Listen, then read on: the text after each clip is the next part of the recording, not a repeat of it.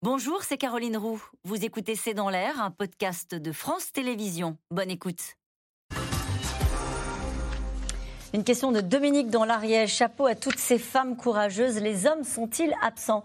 Mariam Piersadet Non. Non? Ils sont dans la rue, bien sûr. Non, non, c'est à la base, c'est un mouvement de femmes. C'est des femmes qui, sortent, qui se coupent les cheveux, qui, retirent leur foulard. Mais euh, bien sûr, les hommes sont là. Ils sont là parce qu'ils défendent une sœur, ils défendent une femme, ils défendent une amie. Non, non, bien sûr, les hommes, les hommes sont, très présents. C'est devenu un, mouvement vraiment de, solidarité euh, entre, les femmes et les hommes. Est-ce qu'il y a un aspect générationnel?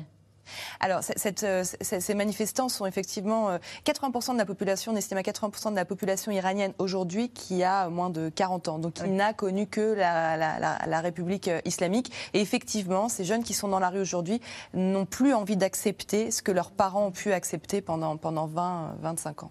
Ça veut dire que ce mouvement n'est pas soutenu par les plus âgés? Ah, vous avez, il y a d'ailleurs pas mal de, de grands-mères avec des cheveux blancs qui ont retiré leur foulard et qui ont euh, fièrement posté euh, leurs photos euh, sur les réseaux sociaux pour prouver qu'elles sont elles aussi dans la rue. C'est important parce que les, vous avez parlé de, on a parlé des, des, des villes, oui. et c'est important parce que finalement un régime autoritaire, il recrute toujours, il mobilise toujours, pas dans les grands centres urbains, mais il, mobilise à l'extérieur. Mais il mobilise aussi dans les, personnes âgées, parce que généralement sont fidèles au régime. Et quand le mouvement est transgénérationnel et qu'il ne se concentre pas seulement sur les grands centres urbains, ça veut dire que le mouvement, il a des, bases solides pour durer. Une question d'Alain en Seine-Saint-Denis. Euh, non, dans les Vosges. La contestation en Iran se situe-t-elle exclusivement dans les grandes villes ou est-elle présente aussi dans les campagnes? Vous venez euh, d'y répondre. Peut-être une autre question. Euh, qui va arriver rapidement, j'en suis sûre. Le voilà, Alain de Seine-Saint-Denis. Nous sommes au début d'une révolution où ces manifestations, vu la répression, vont-elles s'éteindre? Alors, Sincèrement, qu'est-ce que vous en pensez?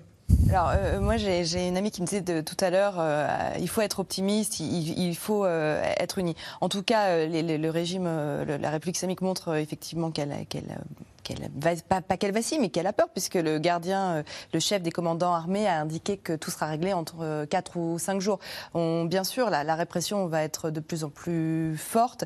Et là, on C'est comme ça que ça se passe en général. Bien sûr, c'est la répression et la fermeture. Mais ça veut dire quoi la répression? Ça veut dire qu'on va chercher les gens chez eux? Ça veut dire Là, il y a énormément de journalistes qui ont été arrêtés, 17 journalistes. Il y a une journaliste du, quotidien d'un quotidien informateur qui avait parlé avec la famille de Marsa Amini, qui est à l'isolement à la prison des Vignes. Son avocat n'a même pas le droit de lui parler.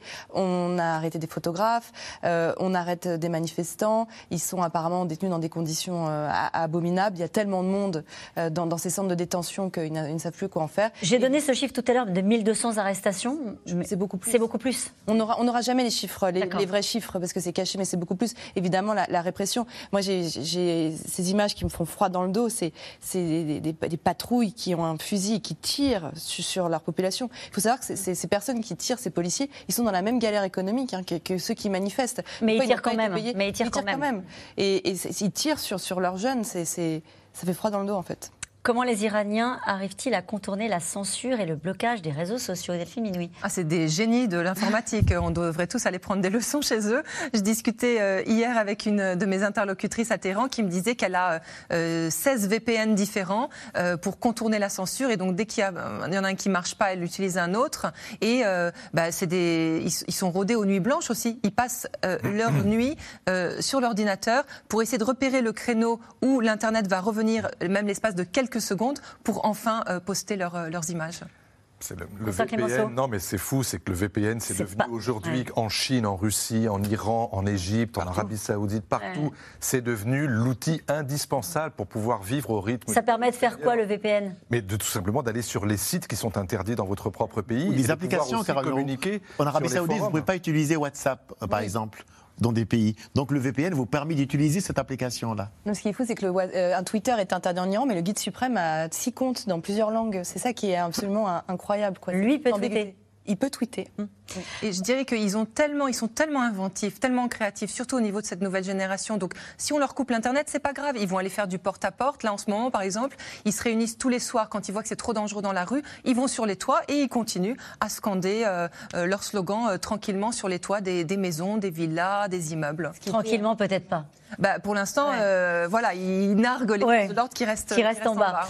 une question de Xavier dans le Pas-de-Calais. Les dirigeants iraniens sont-ils si fragiles qu'ils ont peur d'un peu de liberté dans les les tenues vestimentaires des femmes, Asni Abidi. Oui, parce que ça va au-delà de la tenue vestimentaire. C'est ça conteste la politisation de ce voile, de la tenue par le régime, parce que c'est un, c'est un piège. Le régime finalement, en, s'appropriant cette histoire de tenue, finalement aujourd'hui, contester le voile, brûler le voile, brûler le foulard, c'est brûler aussi la République, ou brûler en tout cas un pilier de la République. Pour eux, ça veut dire que si le voile tombe, le régime, le régime tombe. C'est pour ça qu'il tremble.